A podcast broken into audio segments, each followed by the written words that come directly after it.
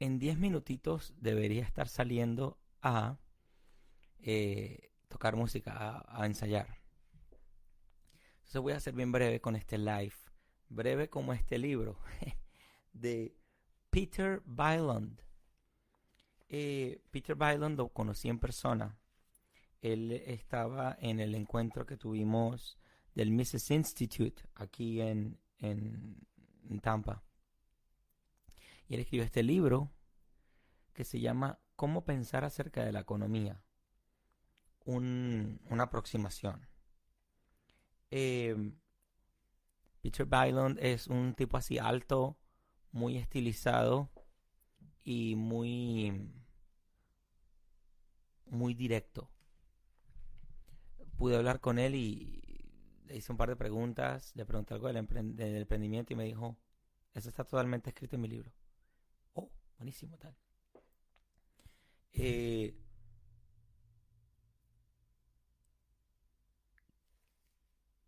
les quiero leer rápidamente el, el índice, o sea, cómo presenta la idea de cómo pensar acerca de la economía.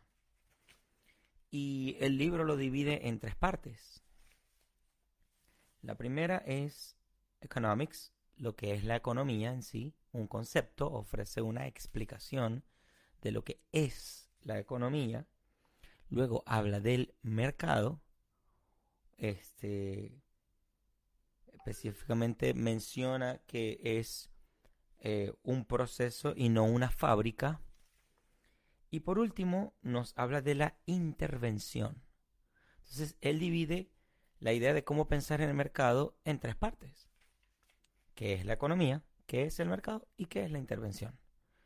Como tres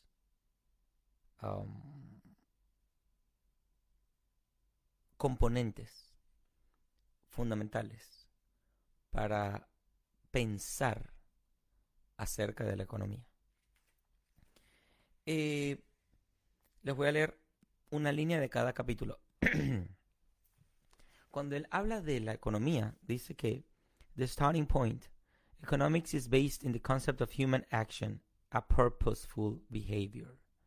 O sea, dice que el punto de partida de la economía se basa en la acción humana, lo cual es una conducta llena de propósito. Lo que esto significa es que cuando la gente actúa, ellos tratan de lograr algo. No significa que ellos siempre aciertan o hacen lo correcto, cualquiera que sea aquella cosa lo que la gente le llama lo correcto. Pero esto significa que la razón que ellos tratan de alcanzar es que ellos valoran un resultado esperado en alguna manera. Esperan un resultado de lo que hacen. ¿Por qué es lo que valoran? ¿Qué es lo que valoran? ¿Por qué es lo que valoran? y bien sea si es razonable o no, es algo irrelevante. Tal cosa descansa en, en la mirada de la teoría económica. Lo que significa es que su acción es motivada por un resultado esperado. Entonces la acción humana es fundamental para poder hablar de economía.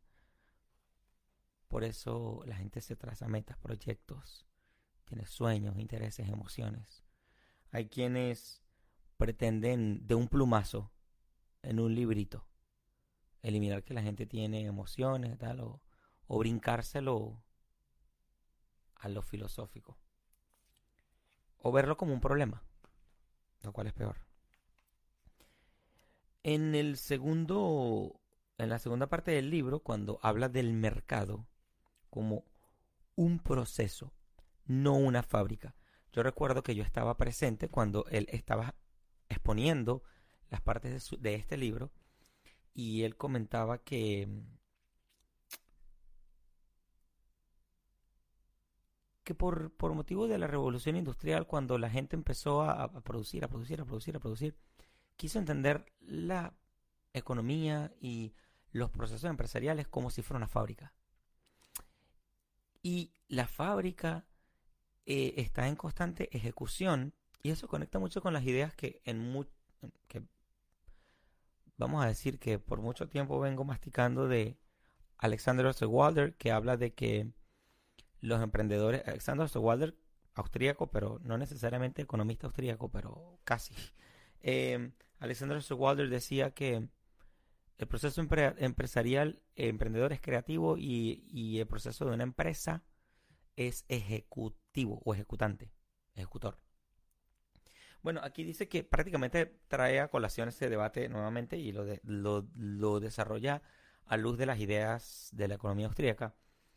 Y dice que, en fin, él después que desarrolló la idea dijo, es el tiempo. En una fábrica la gente multiplica, multiplica, multiplica por el tiempo y lo ve como un elemento de producción. En los procesos de mercado, el tiempo es el medio a través del cual se desarrollan todos los procesos de soluciones de oferta y de demanda. Entonces, él comentaba que quienes les encanta leer las noticias y ver estadísticas se olvidan del tiempo. Lo ven por todos lados, pero no lo asumen. Entonces, bueno, básicamente eso dice en la parte de mercado. Y por último, porque me tengo que ir, puedo hablarles luego después, luego de esto un poco más. Él habla de entrepreneurship and management.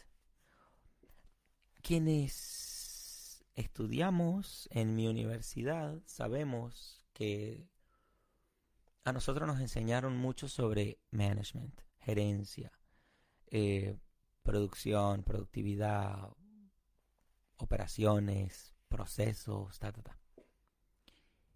Y cuando empezaban a hablar de mercadeo y de las variables externas de, de las matrices DOFA o debilidades, oportunidades, fortalezas y amenazas, se volvían un 8.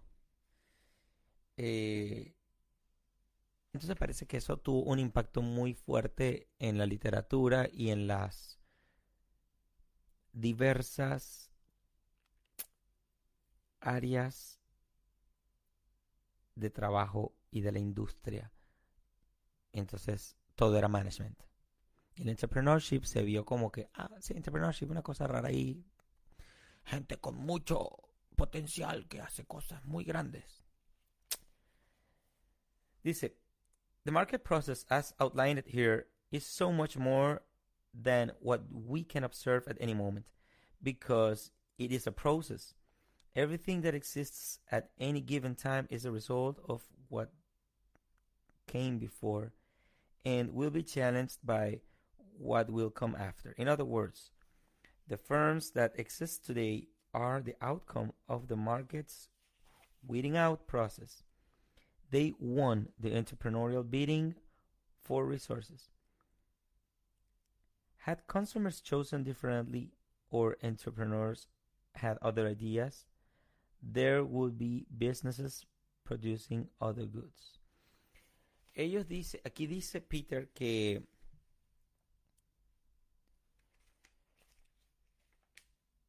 las cosas que existen hoy son retadas por las de mañana. Y que lo que existe hoy es el resultado de quien ganó el, el, el reto empresarial del momento. Y las firmas que quedaron atrás es que no lograron conectar con el proceso empresarial del momento.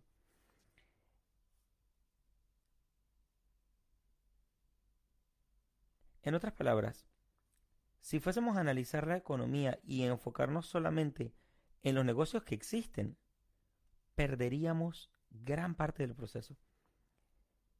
No seríamos capaces de entender por qué esos negocios y bienes que producen existen. Y no seríamos capaces de entender cómo o por qué los emprendedores con mejores ideas van a reemplazar próximamente a lo anterior. Mirando solamente al status quo, la economía que podemos observar en el presente, o los cambios que han ocurrido en el pasado más reciente, pudiéramos fácilmente concluir que la economía es levemente estática, como un sistema que está bien alejado de maximizar el uso de recursos. Sería muy fácil entender las ineficacias y venir con otras soluciones potenciales. Pero esto sería un enorme error. El proceso de mercado es primitivamente, primeramente, acerca de encontrar, descubrir cómo crear valor para los consumidores.